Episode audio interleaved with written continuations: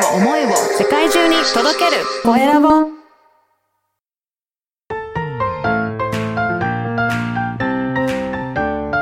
聞く力能力技術魅力があるのに伝わらない社長へ。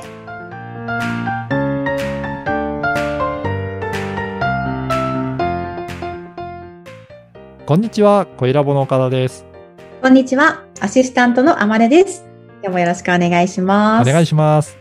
はい、えー聞く力ということでですね、えーと前回の振り返りなんですけれども、えービジネスで交流した相手に対して興味を持ったりとか、うんうん。どんな質問をしたらいいのかっていったことを、えーお話ししていただいたと思うんですけれども、はい、えー今回はどんなお話が聞けるのでしょうか？そうですね。その、やっぱりいろいろ質問しても、なかなか答えてもらえないっていうこともあるかと思うんですよね。そのためにはやっぱり関係性構築がすごく大切になるので、じゃあどうやって関係性構築していくかっていうことをお話ししたいと思います。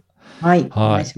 ちなみにどうですかね？あの、私と天音さんもお会いしたのって、まあ3月頃ですよね？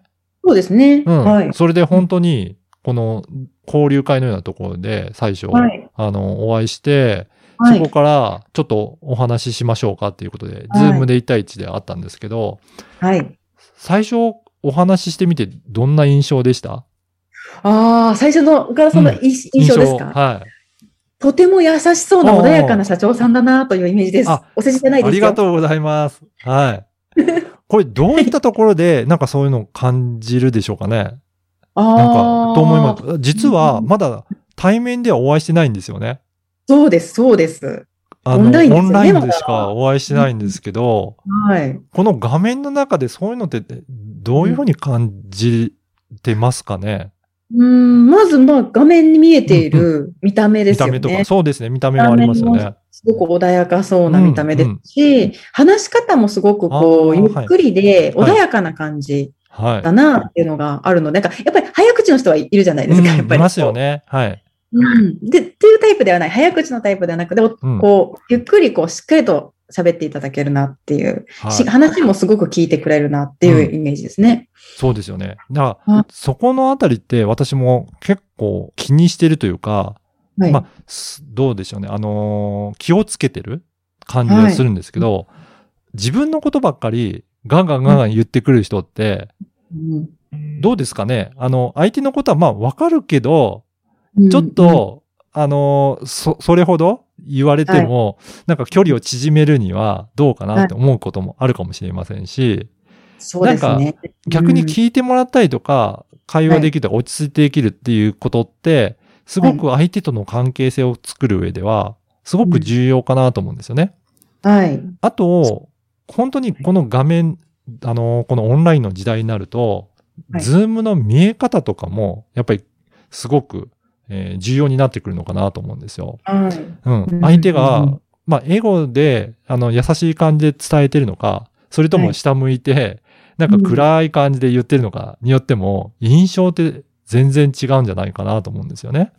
ですね。目が合ってない人とかもいますもんね。ああ、そうですよね。う。うんんだから意外とこのオンラインの時も、まあリアルではお会いする時もそうですけど、どういうふうに相手と向き合うか、その向き合う姿勢って、実は画面越しでもすごく出てくるんじゃないかなと思ってるんですよ。うん向き合う姿勢ですか？岡田さんが一番気をつけてるのってどう、どういったとこですか？だから相手からどういうふうに見られてるかっていうところは結構気をつけてますね。ええあ、だそうから例えば。細かいことで言うと、うんあの、ネットワークの環境をしっかりさせて。ちゃんとお声が途切れないようにするとか、音も聞きやすいように、はい。あの、ちゃんとマイクを使ってるとか、そういうネットワークの環境から、あとはディスプレイの位置も実は私、あの、すノートパソコン使ってるんですけど、それをしっかりとスタンドに立てて、おーそれでカメラの目線と自分の顔の目線が合うようにとか。すごい結構。そういうのって、あの、オンラインになったすぐぐらいの時から気をつけたりとかしますね。でリアルの時はそれが服装だったりとか、そういったところも気をつけましょうっていうので、結構はいそこはやられてる方はいらっしゃるかもしれないですけど、はい。オンラインになってからもそういったことを、ちょっとした心遣いを気をつけるのって大切かなと思いますね。そうですね。あの、うんうん私も、あれですよ、美肌モードにしてますよ。あ、そうなんですね。ね、ズームいろいろできますもんね。はい。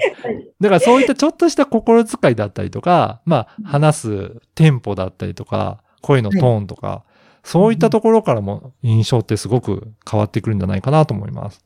ああそうなんです。めっちゃ勉強になりますね。はい。な気のでねをつけてい。はい。じゃあ、もう少し、えっ、と、オンライン上で、じゃあどうやってそういった感じで関係性作っていくのかっていうことも、また次回もう少し、えー詳しくお話しできたらなと思います。はい。ありがとうございます。それでは、今日も皆さん聞いていただきありがとうございました。また次回もよろしくお願いします。